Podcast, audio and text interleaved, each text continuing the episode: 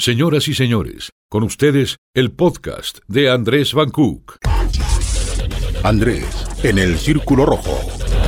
Amigas, amigos, me encuentro en un lugar emblemático de Aguascalientes, ¿por qué no? Con una figura, el ex gobernador de Aguascalientes, el ingeniero Luis Armando Reynoso Femar, muy conocido por las siglas LARF, un hombre que ha tenido mucho en el impacto de la infraestructura de la ciudad y bueno, a varios años de que ya fue gobernador me aceptó la entrevista y quería sacarme un poco la duda, como la puede tener usted, de qué se trata ser ex gobernador, cómo es la vida después y cómo es la vida actual y cuál es su papel político en la política de la actualidad. Para comenzar quería arrancar con una pregunta, para mí es muy importante. ¿Te digo Luis o Luis Armando? Como gusten. Políticamente soy Luis Armando. ok, Luis Mis Armando. amigos me decían Luis toda la vida, hasta que empecé a entrar a la política. Hicieron un estudio de marketing político y decían que Luis Armando era más amable. Y bueno, pues es mi nombre y soy más conocido políticamente como Luis Armando. Luis Armando, ¿cómo estás? Muy bien, bienvenidos y saludo a todo tu auditorio, a toda la gente que nos está viendo o escuchando. Estamos en el edificio Emporium, se llama, es el que está junto aquí a la isla San Marcos, eh, uno de los edificios emblemáticos, porque es distinto a la, estructura del resto de la ciudad. Ingeniero, un innovador en muchos aspectos para Aguascalientes, Luis Bueno, Armando. sí, en efecto, yo fui bendecido con el Señor porque fui afortunado de haber sido presidente municipal, de haber sido gobernador. Fui el primer presidente municipal que inmediatamente se hizo gobernador. En tiempos de democracia hubo un antecedente cuando no había democracia aquí en Aguascalientes o en todo el país. Pero me siento afortunado, aunque no por suerte, sino pues, eh, afortunado porque el Señor me puso en este camino y fui alcalde y fui gobernador y por tanto hice cosas de beneficio para la comunidad como alcalde, como gobernador. Y me siento a estas fechas pues muy satisfecho por todos los logros, por todas las acciones que hicimos. No nomás de infraestructura, que es un tema apasionante, es un tema que me apasiona mucho, del cual siempre he estado yo muy familiarizado. Yo inicié mi carrera de constructor construyendo viviendas, haciendo alcantarillados y agua potable en algunas comunidades rurales, eh, haciendo algunos caminos. Total, eh, creo que he tenido un, de todo, ¿verdad? Todo tipo de construcción. Eh, he tenido la experiencia de vivirla. Y bueno, pues el tener la oportunidad de aplicar tu visión, esto pues no tiene ningún precio, ¿verdad? El poder ser afortunado en ese sentido, de aplicar tu visión. Mucha gente a lo mejor o no la tienen o no la entienden, pero pues vaya, lo que yo hice está al alcance de todos, está a la vista de todos y por tanto nadie puede decir que no hice nada. Al contrario, yo creo que hice mucho, dado los presupuestos de aquel entonces, ¿verdad? Los presupuestos siempre hay problemas porque es un pastel que no alcanza para todo, pero hay que distribuir y balancear, equilibrar entre obras sociales, entre obras de salud, entre obras públicas de infraestructura, entre la educación, eh, vaya, todos los temas en el deporte, en fin, pero sobre todo atendiendo los reclamos sociales. Y muchos reclamos sociales pues van dirigidos también hasta con la infraestructura, porque les hace falta agua potable, porque les hace falta alcantarillado, porque les hace falta pavimento. Entonces, por eso me apasiona la construcción, me apasiona la infraestructura y sobre todo la, la gran oportunidad que tuve de aplicar mi propia visión y hacer buenos proyectos. ¿Cuál fue el salto entre ser alcalde y gobernador de Aguascalientes? Bueno, hay algo de diferencia. Sin embargo, lo que queda marcado en el corazón es haber sido alcalde, porque el, alcalde pues está muy cercano a la gente, el alcalde se da cuenta de la problemática, el alcalde como que se ponen en el papel de los ciudadanos y los entiende mejor y los atiende. El que entiende atiende mejor. Y sin embargo hay gente que ve, se da cuenta y no hace nada. Entonces creo que pues yo balanceé siendo alcalde, dándome cuenta de la problemática social en Aguascalientes, y ya cuando fui gobernador, pues ya tenía un panorama muy vasto, muy generalizado de la problemática social. De tus obras más importantes, tenemos un Cristo roto que estuvo dentro del, del, tiempo donde tú estuviste como gobernador, tenemos el Estadio Victoria, bueno, la remodelación de la feria en gran parte. ¿Cuáles son esas obras que tú dices, esto es lo que yo, siento que marcó mi época como gobernador? fueron muchos proyectos y sí es cierto, el Cristo Roto pues es un es mi bebé, ¿verdad? Que, que cada vez que voy ahí lo disfruto, como disfruto todas las obras que yo hice.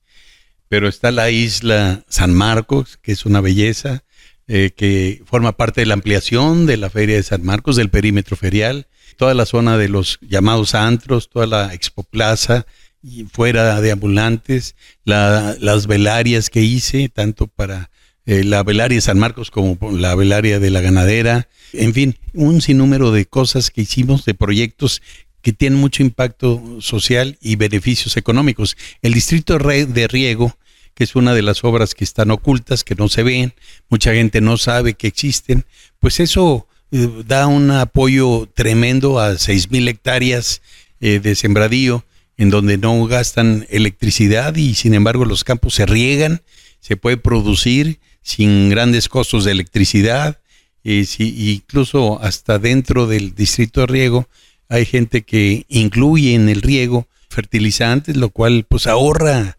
sustancialmente los costos de producción. Eh, el, el, Hospital Hidalgo, aunque por razones eh, políticas, debo de mencionarlo, no, no nos fondearon lo suficiente, un compromiso que había en, con el entonces sexenio de Felipe Calderón, no me dieron 300 millones para terminarlo porque pues hubo algún conflicto político. Pero el, el centro de convenciones, que eh, no estaba concebido como está, eh, no, era, ah, no era una mega comercial como está ahorita, sino que era, era un edificio vanguardista como no quedó el final como tú lo querías. No, no, no, definitivamente no. Tenerlo tan cerca y verlo de otra manera que no era tu no, pues simplemente pasa desapercibido. Luce más la velaria que, que el centro de convenciones. Pero el centro de convenciones iba a ser mm, vanguardista, iba a ser de cristal, iba tenía una forma de águila moderna, en fin, iba a ser otra cosa. Pero pues a fin de cuentas se hizo que era lo importante. Lástima que no tenga pues el dinamismo que nosotros habíamos fijado porque íbamos a contratar una empresa que no solamente construyera eh, el centro de convenciones, sino que lo operara, que muchas veces es lo más difícil. Después de ser gobernador, queda un espacio como bastante vacío, me imagino, en, en la vida social y política de un, de un gobernador. ¿Cómo fue el después? Bueno, el después, eh, por fortuna, me rodeado de amigos, verdaderos amigos. Es cierto que hay que confesar que los aparentes amigos que se acercaron o que estaban alrededor, pues eh, había mucha falsedad de por medio.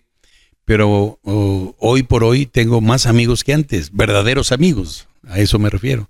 Y entonces eh, también en plan familiar, pues bueno, nos hemos refugiado en nuestra propia familia, la familia Reynoso López, que le decimos Rey Lop.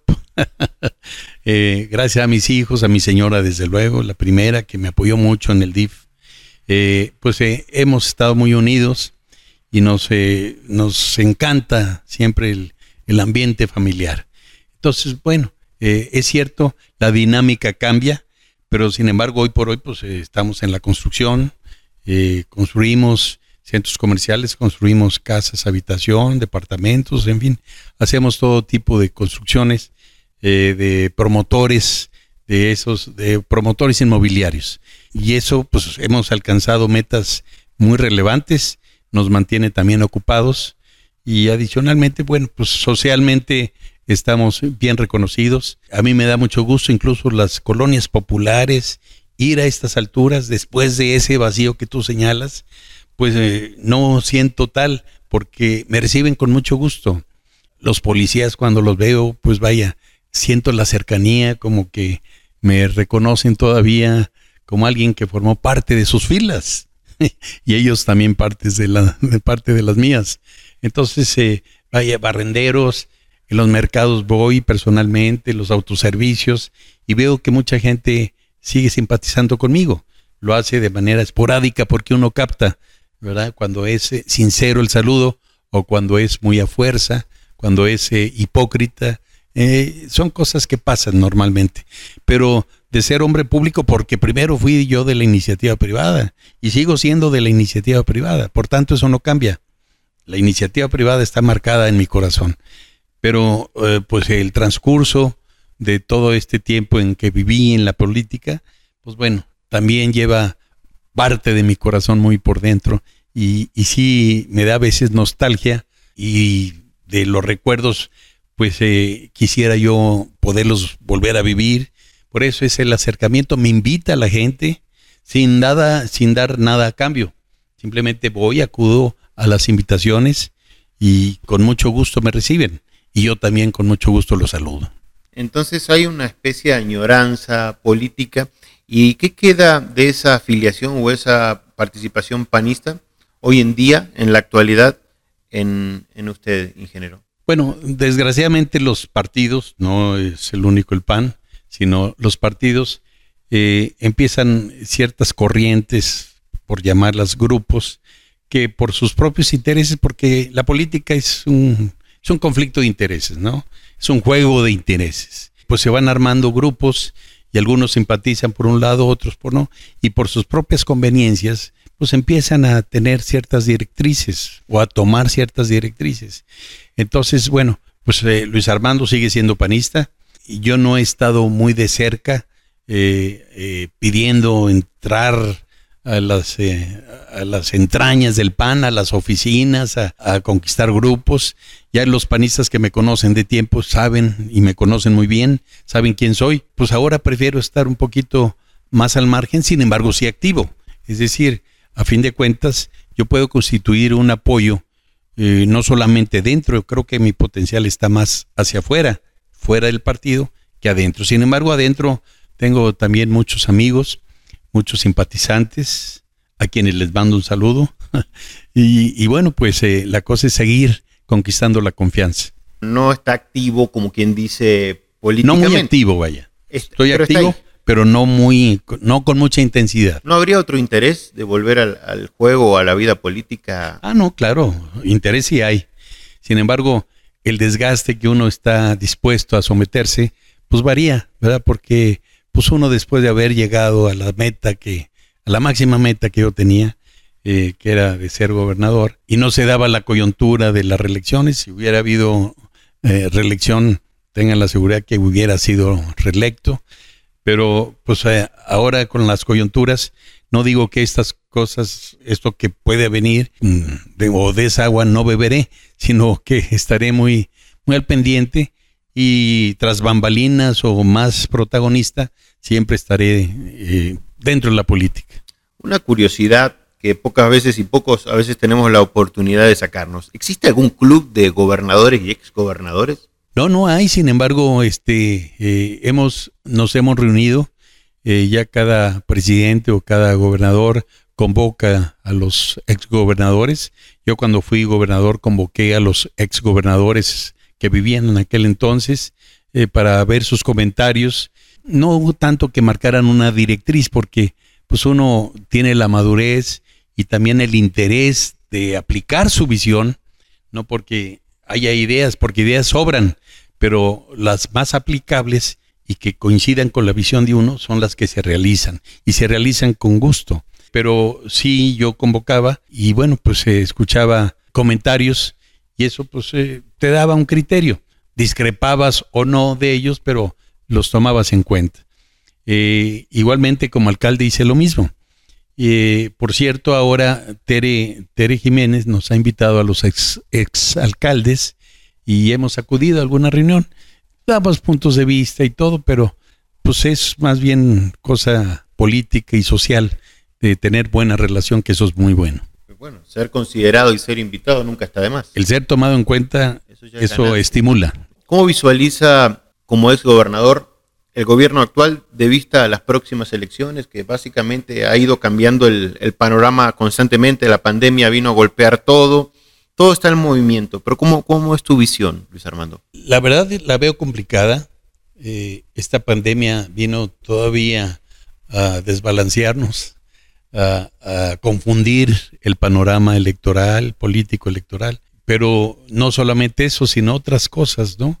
Hay un gobierno federal de una afiliación, hay gobiernos estatales de otras, hay presidentes municipales de Chile, Mole y Pozole, como se dice coloquialmente, pero lo más importante es aportar sin distingo partidista eh, lo que está en uno para que nos vaya bien. Porque si al país le va bien, pues nos va bien a todos. Y quien gobierne a nivel federal, quien gobierne a nivel estatal, municipal, pues hay que apoyar en todos. Pero que no haya esos roces, esas fricciones que a veces por celos o por partidismos se dan y no se toman las mejores decisiones de manera objetiva. Entonces la visión es que viene un panorama muy complicado para el 2021-22 en lo que Así es, así es. Y vaya, creo que ningún partido solo de por sí eh, puede lograr el triunfo, sino que habrá que hacer alianzas. Razón de más que la primera alianza que cualquier partido debe buscar es la alianza ciudadana. Y no me refiero a alguna sigla de algún partido, sino estar precisamente con, con la ciudadanía hacer alianza con ellos. Por eso mi interés es estar permanentemente con las colonias en donde soy bien aceptado y, en los lugares donde estoy aceptado, socialmente donde me invitan, pues procuro cumplir a pesar de muchos compromisos, porque te digo, hoy me siento muy satisfecho, muy honrado de contar con más amigos que antes. Hablaba de que hay una determinada hipocresía que se vive en el medio cuando uno está presente. Eso es natural, es humano. Pero ¿gana uno muchos enemigos siendo gobernador? los enemigos los ganan, eh, se ganan uno cuando son descubiertos, cuando uno identifica quienes actuaron hipócritamente o por su conveniencia. Cuando logran su objetivo es cuando uno dice, ah, caray, pues este, este fue traicionero, este no era leal, este eh, jugó para sí, jugó para sus propios intereses. Yo me quedo satisfecho de haber tenido este encuentro. Luis Armando, me parece muy importante y muy interesante tener una visión de alguien que tuvo el control máximo del Estado en un momento de la historia no muy lejano. Y quería preguntarle la última pregunta, que para mí es una de las más importantes. ¿Qué te hubiese gustado que te pregunte o qué crees que me faltó preguntarte? Ah, todo lo que me faltó hacer. Porque, bueno, pues yo me desespero a veces o veo uh, algunas opciones de desarrollar eh, infraestructura eh, en todo el estado, principalmente en la ciudad capital. Decir, mira, por aquí pueden hacer una calle, pueden prolongar una calle acá, pueden hacer esto, eh, deberían hacer aquello otro. vaya, son cosas que, que me queda un poquito en el corazón, ¿verdad? Decir, hijo, hubiéramos hubiéramos hecho algo. Si el tiempo me hubiera alcanzado, hubiera hecho muchas cosas más. El tiempo y el presupuesto, desde luego, que van de la mano. O simplemente el presupuesto de un solo jalón y podríamos haber diversificado mucho más obras. Me acordé de algo. ¿Sigue siendo necaxista? Ah, el Necaxa lo traje yo, otro orgullo, otro bebé, otro bebé que tuve en casa. no le ha ido muy bien últimamente. Desgraciadamente, eh, Televisa se, se sacudió del Necaxa, lo vendió a una empresa de cableros que le llaman, gente que se dedica al cable por televisión.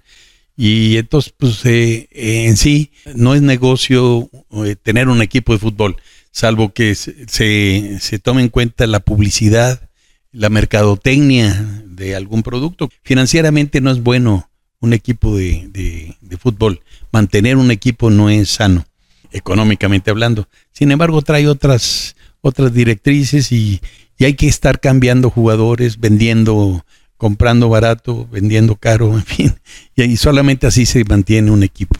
Y ese es el caso del Necaxa. Muchísimas gracias, ingeniero, por este. Gracias, y gracias a todos, a todos, por un lado, por el otro y por el otro. gracias. Gracias, hasta pronto.